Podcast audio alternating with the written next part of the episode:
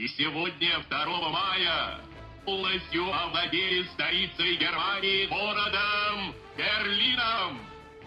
Compañeros, bienvenidos a esta nueva sección de entrevistas del podcast del Partido Comunista Revolucionario de Chile llamada Voces Revolucionarias. Y para inaugurar queríamos invitar a un miembro del Partido Comunista Revolucionario de Bolivia. Muchas gracias, camaradas, por la invitación. Mi nombre es Simón Arancibia, soy miembro del Buró Político del Partido Comunista Revolucionario de Bolivia y para, para mí es un gusto estar aquí presente para compartir las experiencias de lucha de nuestro pueblo y también para reafirmar los lazos de camaradería eh, que tenemos entre nuestros partidos. No, compañero, gracias a ti por acudir. Y nada, la verdad es que teníamos ganas de inaugurar esta sección con un capítulo con, con alguien del PCR de Bolivia por una cuestión súper sencilla. Hemos estado bien atentos a la situación boliviana, un país hermano, que tenemos frontera incluso con él, y hemos estado más atentos incluso desde que sucede la, la retirada del, del MAS del gobierno. O sea, ¿qué, retirada? Que sacan al MAS del gobierno. Entonces, nos gustaría escuchar de una primera fuente qué pasó y por qué. Em, porque sabemos que acá la información llega muy manoseada y muy manipulada.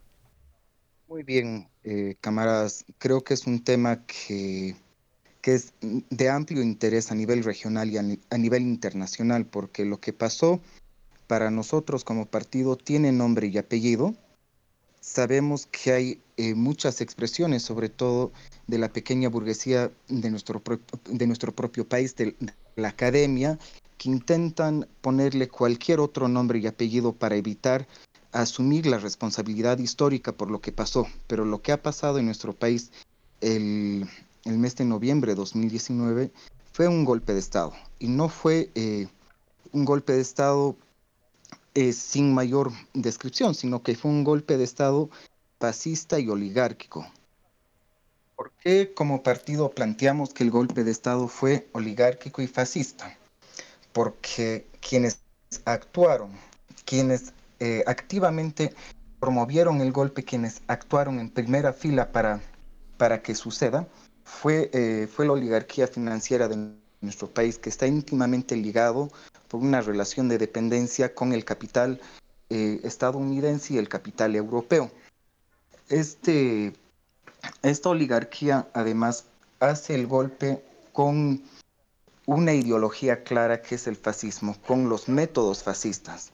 Esto cómo lo vemos? Lo vemos desde el primer momento que instauran una agenda de terror antes de proclamarse en el gobierno, es decir, desatan eh, una represión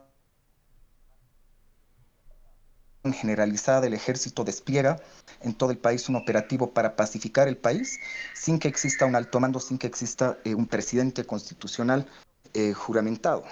Luego de eso, el día siguiente se proclama en un parlamento vacío, se proclama la señora, la senadora Janine Áñez, se autoproclama como presidenta y entre sus primeros actos es desatar también una represión sangrienta que resultó en la masacre de Sacab y la masacre de Sencata.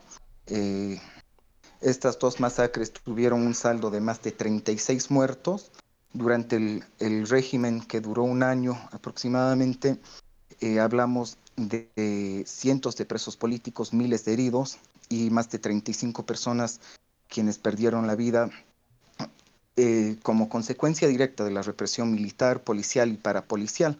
Eh, hablamos de la existencia de grupos paramilitares, parapoliciales, con el amparo del, del gobierno de facto, que es algo que ya se venía gestando en nuestro país, se había visto antes, y además hablamos del término discursivo de rescatar la patria de las manos de los indios que la habían tomado y la habían convertido en un Estado plurinacional. Hablamos de de una concepción religiosa, eh, prácticamente el fundamentalismo cristiano, ¿no? que van con, con, una Biblia enorme a decir que Dios volvió al palacio de gobierno.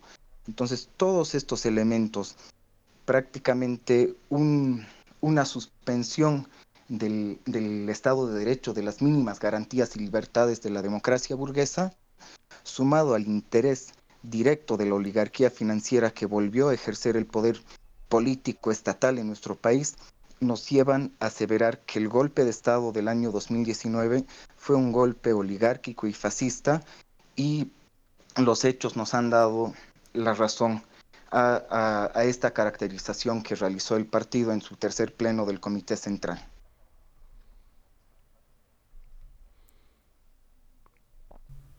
Y bueno, compañero, la verdad es que tal cual como te decía al, principio del episodio.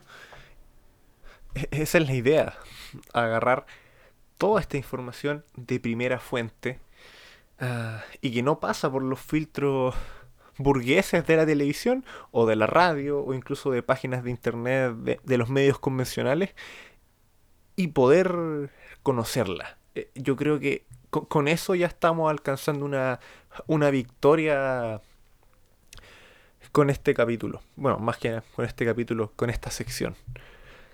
Y dentro de todo lo que dijiste, compañero, yo creo de alguna manera que la, la, pregunta natural que surge de eso es ¿y cuál es el espectro político dentro de la misma izquierda boliviana?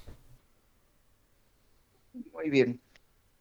Eh, quizás para complementar el primer punto hay dos elementos que me faltaban y que Por son importantes y luego pasamos a esta pregunta. Eh, para concretar lo que es el concepto de golpe es importante considerar que existía desde la acumulación de la protesta social eh, en, el mes de octubre y noviembre de, de 2019 un amotinamiento policial, es decir, las fuerzas policiales, eh, se amotinaron en, sus cuarteles, indicaron que no iban a acatar las órdenes del gobierno. Acto seguido, el alto mando militar eh, pide la renuncia del presidente constitucional, sea o no de nuestro agrado, no es el papel de las Fuerzas Armadas solicitar a un presidente constitucional dentro de la lógica de la democracia burguesa que éste renuncie. Entonces estos son dos elementos que se suma es una admisión pública de culpa de uno de los dirigentes cívicos que es eh, miembro de uno de los eh, de las familias más ricas del país, dueños de una aseguradora y de una serie de, de empresas que su papá habría pagado, tal cual lo dijo, mi papá pagó al alto mando policial y militar para que se nos, unieron, eh, se nos unieran en la lucha. Entonces hablamos prácticamente de una compra del alto mando policial y militar para concretar el golpe. O sea, disculpa, Ahora, pasando a la segunda. Eh, ¿Podríamos sí, decir sí. que las Fuerzas Armadas están totalmente al servicio de los monopolios? ¿O de la clase empresarial? En Bolivia es un, es un tema que ha sido de amplio debate en la izquierda, el papel de las Fuerzas Armadas. Cuando nosotros analizamos nuestra propia historia, vemos cómo en la Revolución Nacional de 1952 se destituye una camada de los oficiales más reaccionarios y se cierra el colegio militar. Y eh, posteriormente, cuando ya se implanta una, una dictadura militar otra vez en el 67, estos se vuelven a rehabilitar y surgen eh, luchas de ideas en el seno de, del ejército. Y eso se refleja en el gobierno, por ejemplo, de Juan José Torres, el año 70-71, que da lugar a la formación de la Asamblea Popular de Obreros, Campesinos y, otras capas trabajadores como una instancia de poder en el país. En este momento, nuestras Fuerzas Armadas en el país son producto, el alto mando aún es producto de la formación en tiempos de dictadura. Hubieron luchas muy importantes durante el gobierno de Evo Morales, que el, el gobierno de Evo Morales le dio la espalda a la lucha por la descolonización de las Fuerzas Armadas. Eh, los suboficiales y clases, es decir, quienes no habían asistido a la escuela, eh, a, la academia militar para ser oficiales, sino que eran suboficiales y clases, todo lo que es eh, por debajo de subteniente, habían empezado una serie de movilizaciones exigiendo que se elimine la diferencia entre oficiales y suboficiales para eh, poder ellos acceder a ciertos beneficios académicos, sociales, de vivienda, claro. y pedían ellos descolonizar el ejército, porque en nuestro país además hay, hay fuertes rasgos coloniales dentro de las Fuerzas Armadas en sentido de que quienes tienen ciertas características en cuanto a apellidos, origen, eh, extracción étnica, extracción de clase social, tienden a eh, llegar a ser oficiales, mientras los hijos de campesinos, los hijos de obreros, tienden a ser suboficiales o eh, soldados. Entiendo. Entonces, esta diferencia eh, lleva a la lucha por la descolonización, que la respuesta del gobierno del MAS, como de costumbre, fue dar la espalda a una lucha, a una reivindicación que podría ser considerada legítima hasta cierto punto y eh, reprimir. Metieron presos a los principales dirigentes que pedían este punto y se mantuvo la misma estructura dentro de las Fuerzas Armadas. Eh, bueno, Simón, de hecho, qué bueno que tocaste el, tema de, más, porque eh, yo creo que por ahí empieza a ir el, el, tema más actual, ¿o no? Con respecto, digamos, a, la izquierda en Bolivia. De hecho, ¿qué, ¿cómo podrías definir tú el espectro político de la izquierda en Bolivia? La izquierda en Bolivia lleva 14 eh, años viviendo en en el gobierno del MAS, en el que el MAS se ha encargado de, una forma bastante eficiente de eh, cooptar a las principales dirigencias de la vieja partidocracia de izquierda. Hablamos del revisionismo soviético, del revisionismo chino, de, del guevarismo, quienes, eh, cuyas estructuras partidarias han sido prácticamente subsumidas al MAS. Pueden mantener alguna sigla formal, digamos, algún periódico o alguna representación formal, pero todos han conformado parte del gabinete ministerial o han sido eh, parte activa del gobierno. Y en ese sentido tenemos una izquierda en el país, o sea, por otro lado encontramos grupos que han puesto tan a la izquierda que se han dado la mano con la derecha, por así decirlo. Grupos ultristas como el tradicional partido trotskista, que es el, Partido Obrero Revolucionario, el POR, que terminó eh, siendo actor principal del golpe de Estado, dándose la mano con los oligarcas, con los cívicos, para tumbar al gobierno del, del MAS. Eh, en términos electorales en nuestro país hay un solo partido que podría considerarse de forma muy amplia, entre comillas, de izquierda, que es el MAS, pero si nosotros nos concretamos más en, en entender qué es el MAS, yo creo que nos ayuda a entender qué es lo que pasa. El MAS no nace como partido político, sino que nace como un instrumento político del movimiento campesino.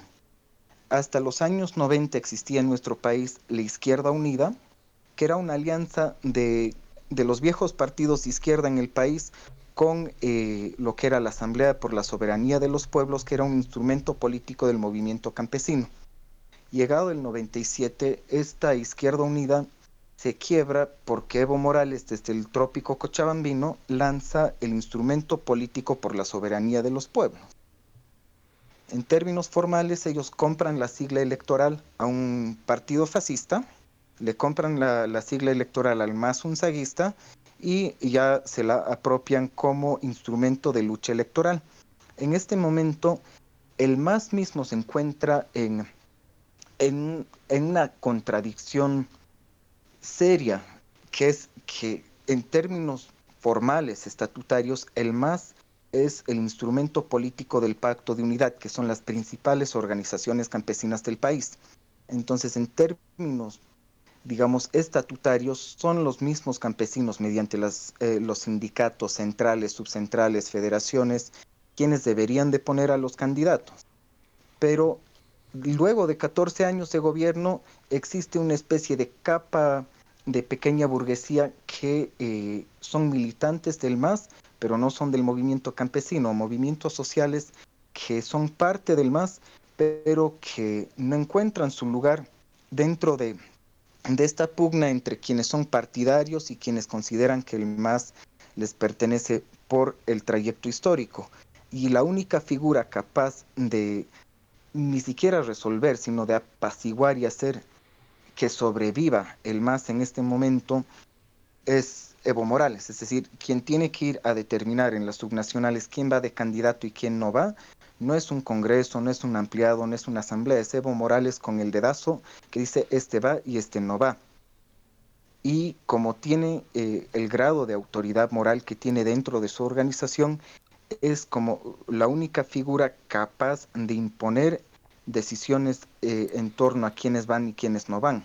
Pero en términos programáticos, hablamos de un instrumento político que, si bien en 2006 lleva las demandas del pueblo, la agenda de octubre, y eh, parcialmente la cumple con la Asamblea Constituyente, con una nacionalización a medias de los recursos naturales, no, luego de eso ya su programa no refleja, no, no plantea cambios estructurales en el país, sino que se asemeja más a un compilado de proyectos sociales que van a llevar a cabo para ganar cada municipio, cada departamento, y no es un programa que de forma objetiva vaya eh, apuntando a, un, a una mayor liberación nacional o social, a quebrar con las relaciones de dependencia que tenemos como país y mucho menos a eliminar la explotación del hombre por el hombre. Es decir, no es un, no es un programa que busque quebrar con el capitalismo dependiente de nuestro país.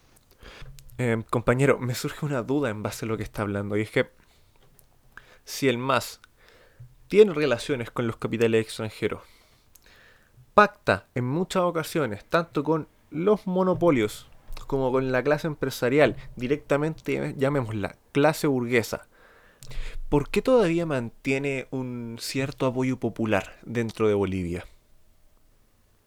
Yo creo que hay que diferenciar dos cosas. ¿no? Uno es ser el representante orgánico del capital financiero y otro es pactar, como tú dices, y negociar con el capital financiero. Entonces hablamos de una oposición de derecha que es el representante orgánico de este capital financiero y de los intereses imperialistas, sobre todo estadounidenses y europeos. Y hablamos de un MAS que aún mantiene una composición popular en sus candidatos y el gran grueso de su militancia es de extracto campesino y popular, urbano popular. Entonces, eso por un lado se traduce en un apoyo electoral y sumado a eso, el MAS en 2014 aprueba una serie de reformas al sistema electoral en el país que dificultan el proceso para que cualquier eh, otro partido o frente pueda sacar sigla electoral. Para la derecha resulta fácil, pues entre dos o tres candidatos de derecha pagan, se compran una sigla para una elección, hacen una alianza, aparece con un nuevo nombre que son transacciones comerciales. Eh, es más, acá con la derecha eh, incluso existen eh, tarifarios de cuánto cuesta una candidatura a, a qué cargo público en ciertos departamentos. Desde la izquierda se nos hace muy complicado, si no es imposible, sacar una sigla electoral para poder disputar en las elecciones. Eso nosotros como, como partido en el Frente de Liberación Nacional hemos hecho el, intento el, el año pasado de sacar una personería para participar en las subnacionales de este año y parte del pacto que ha existido entre el golpismo y el MAS ha sido de no eh, aprobar nuevas personerías jurídicas, de Únicamente, por ejemplo, cuando se postergan una y otra vez las presidenciales, no se permite la inscripción de nuevos candidatos, a pesar de que habrían transcurrido meses desde eh, la postergación de las elecciones. Y para las subnacionales lo propio. No existen, es decir, en el Tribunal Electoral no existía reglamento alguno para posibilitar inscripciones de nuevos frentes y aún de existir un reglamento son requisitos que que son eh, sumamente complicados de cumplir, ¿no? Es decir, no solo se necesita una cantidad de firmas de la ciudad, sino eh, de, cada provincia. Hay, hay una serie de, requisitos que intentan ponerle candado a la participación de otras fuerzas. Entonces acá eh, nosotros consideramos concretamente que el voto contundente de octubre del año pasado, más que un espaldarazo al MAS, al EVO o, al binomio Arce Choquehuanca, fue un voto de rechazo al modelo neoliberal fue un voto de rechazo al golpismo y los candidatos que ellos presentaban. Entonces, eh, esa es la, lectura que tenemos. Bueno, compañero, la verdad es que eh, este es un tema muy interesante, el, tema electoral de Bolivia. Y es que nos gustaría que ahondara un poco, un poco más. Ya que, como decíamos al principio del capítulo, lo que se sabe acá en Chile sobre el proceso electoral de Bolivia es muy poco. Y lo que se sabe viene bien manoseado y filtrado. Muy bien, entonces eh, nosotros hemos vivido dos procesos electorales en el último año, ¿no? Para empezar, como antecedente, cuando hablamos de la elección de octubre de 2020, primero hay que, hay que establecer el primer pacto, la primera negociación que se lleva a cabo entre el golpismo y la mayoría parlamentaria del MAS eh, después del golpe de Estado es en torno a la convocatoria a nuevas elecciones. ¿Y a qué, condición, a, qué condicionan las nuevas elecciones? Cada parte pone su condición.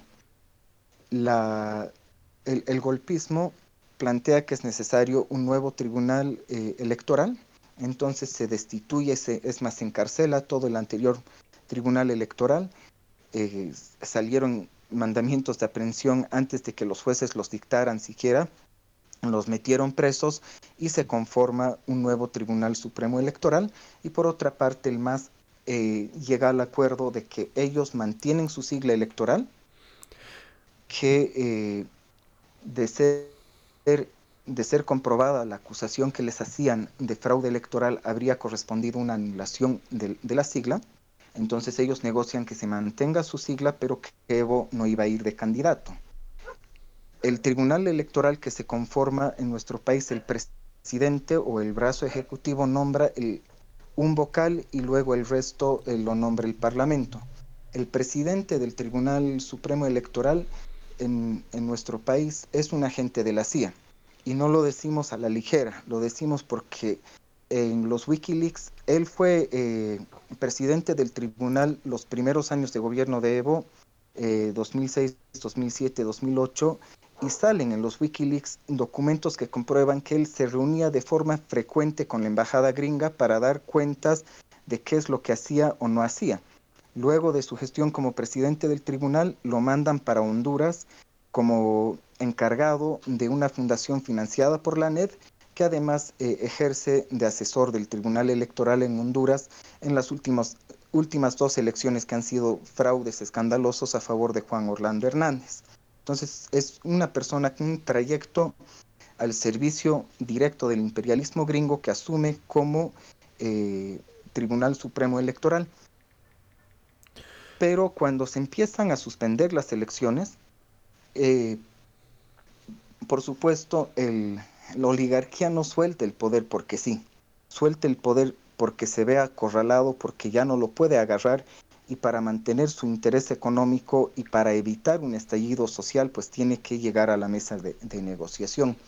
En agosto del año 2020 en nuestro país ya se estaban generando movilizaciones masivas en todo el país, bloqueos de caminos, movilizaciones a la cabeza de la Central Obrera Boliviana y del Pacto de Unidad, que eh, tenían eh, inicialmente la consigna de elecciones ya y se habían transformado en una consigna aún más radical que no era del agrado ni del golpismo ni de, ni de Evo Morales, que era fuera Áñez, es decir, que se vaya la Áñez y eso habría otro escenario de crisis porque al irse Janine Áñez ya quedaba otra vez un vacío de quién ejercía el poder eh, estatal. Entonces, esta presión, esta movilización contundente del mes de, agosto es el que obliga al gobierno a, fijar como fecha de elecciones el 20 de octubre. En ese sentido, la derrota que, lleva el, golpismo en, en, las elecciones del 20 de octubre no habría sido posible si es que no había un pueblo movilizado y sumamente eh, convencido, porque hablamos de una movilización que además de recibir una represión eh, de parte de los órganos estatales, se empezaban a presentar represiones de órganos paramilitares, grupos paramilitares que iban a, intentar desbloquear y la misma gente ya se estaba empezando a eh, preparar para hacerle frente a los grupos paramilitares. Entonces, si no lograba conciliar la situación, el, golpismo, tenía una posibilidad de estallar eh, realmente una movilización popular con tintes mucho más fuertes y con objetivos mucho más claros. Compañero, en, base a todo lo que ha dicho, me surge una duda. Y es, ¿cuál es la postura política del PCR de Bolivia en base a esta situación y qué, planean a futuro? Muy bien. Eh, lo primero que nosotros durante el, gobierno del MAS, nosotros como partido existimos desde el año 2014, es decir, ya eh, ocho años después de la posesión de Evo Morales, se organiza el partido. Como una expresión de izquierda, marxista-leninista, pero eh, opuesta también a lo que representaba y aún representa el, el populismo encarnado en el MAS, es decir, la conciliación de clases, la centralización del poder en una sola persona y también los lazos de dependencia con el imperialismo chino y ruso que se generaron y se siguen generando. Nosotros cuando se produce el golpe de Estado hemos planteado que el golpe no es un golpe contra Evo Morales como persona ni contra el MAS, sino es un golpe de Estado contra el pueblo y contra las conquistas del pueblo. Y es en ese sentido que la militancia de nuestro partido eh, estuvo en el lugar que tenía que estar, es decir, en, las trincheras de, lucha en, Sacaba, en, todo el país luchando junto al pueblo contra la masacre. Eh, o sea, eh, en esas movilizaciones estaba la militancia nuestra firme. Cuando se producen las movilizaciones convocadas por la COP, mayo, julio con más fuerza, ya en agosto con mayor fuerza aún, el partido y el Frente de Liberación Nacional en distintas partes del país, evidentemente aún somos un partido muy pequeño, es decir, nuestra, nuestra presencia a lo mejor no ha sido multitudinaria, pero sí ha sido eh, convencida y militante en las movilizaciones del mes de agosto, en las movilizaciones que venían construyéndose hasta el mes de agosto, las movilizaciones por el derecho a la educación, eh, las movilizaciones exigiendo eh, los derechos laborales contra los despidos en, medio de la pandemia y nosotros reconocemos que cuando, cuando gana Arce no es un, voto para el MAS como tal, sino una victoria popular contra el golpismo. Y en este contexto, nosotros, ¿qué es lo que cómo, leemos la coyuntura, qué posición tenemos como, como partido, consideramos que hay un enemigo principal y ese enemigo principal es la oligarquía financiera que es eh, íntimamente ligada y dependiente del imperialismo y que tiene aspiraciones eh, fascistas y golpistas, es decir, no porque hayan sido alejados del gobierno central pierden sus intereses. Es más, uno de sus principales líderes ganó la gobernación departamental de Santa Cruz, que es el departamento con mayor población del país, y eh, son seis de los nueve departamentos donde ha ganado uno u otro sabor de derecha como, como gobierno regional. Pero no por encontrar un enemigo principal en la oligarquía, nosotros vamos a estar de cola de furgón del gobierno del MAS mucho menos vamos a estar detrás, o sea, no vamos a estar detrás del gobierno del MAS agitando banderas y apoyándolos, sino que nosotros planteamos que la salida no está en la conciliación de clases, sino en construir una alternativa clasista, independiente, revolucionaria, que nos permita avanzar hacia la liberación nacional. Creemos que es importante uno de los principales problemas para enfrentar el gobierno de facto, cuál fue fue la falta de independencia sindical, que durante 14 años el MAS había cooptado a la dirigencia sindical, a nuestras organizaciones populares, y esas organizaciones ya no tenían la capacidad de responder como lo habrían hecho en los años 80 y 90.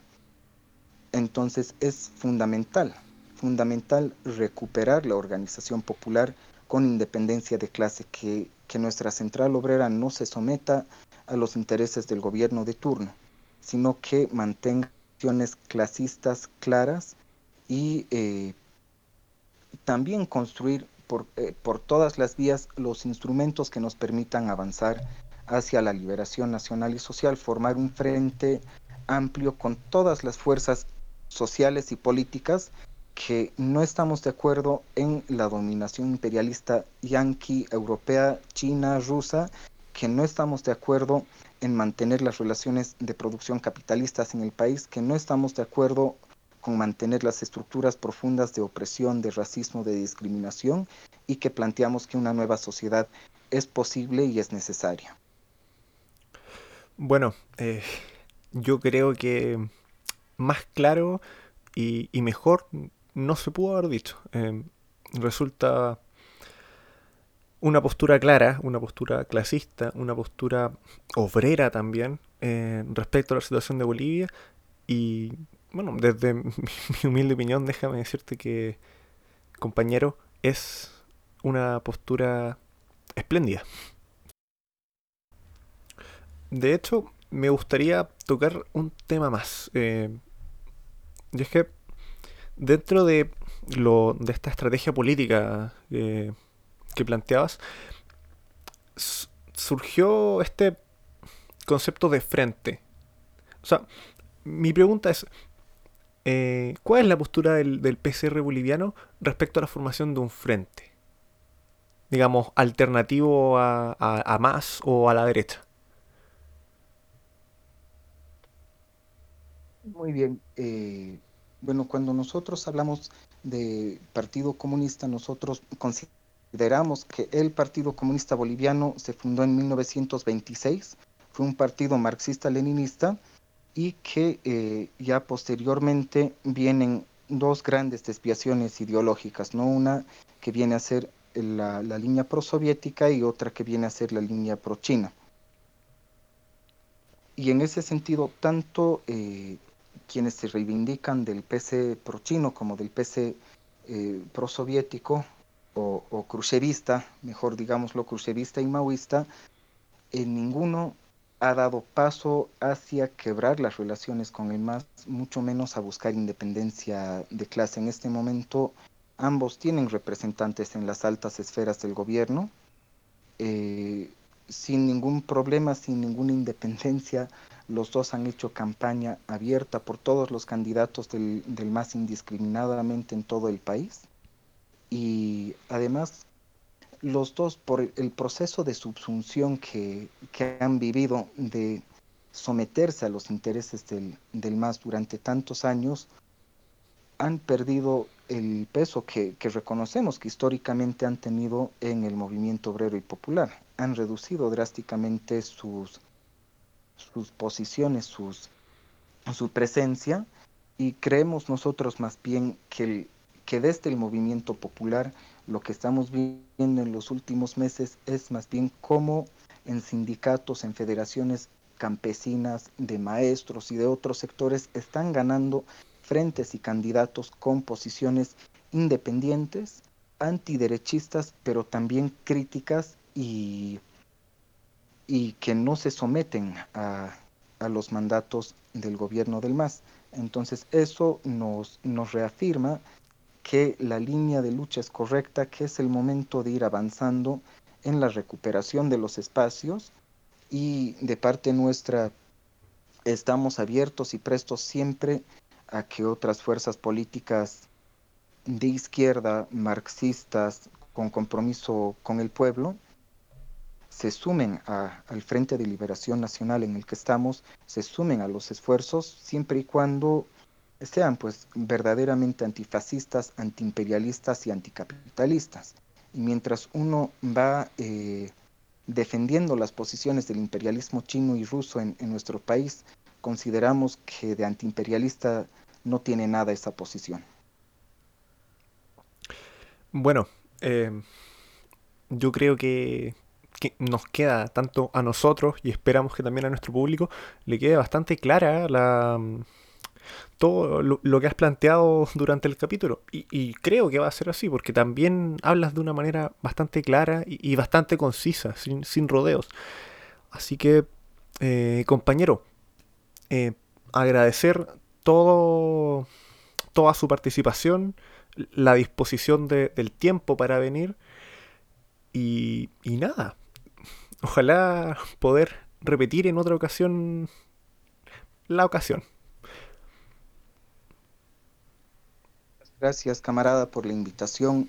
De parte nuestra es un placer, además un, deber estar presente, compartir la experiencia y pues reafirmar lo que es la unidad de los partidos dentro de la CIPO-ML, que es la Conferencia Internacional de Partidos y Organizaciones Marxistas-Leninistas a la que pertenecemos ambos partidos, que es un esfuerzo tremendo para unificar el movimiento comunista marxista-leninista a nivel internacional, porque es un solo enemigo que tenemos y somos una sola clase obrera que luchamos por un futuro que es el socialismo científico, la construcción del comunismo, realmente un, rojo amanecer. Yo creo que todos, todos queremos ver un, un rojo amanecer. Y recuerden, compañeros, la revolución es necesaria.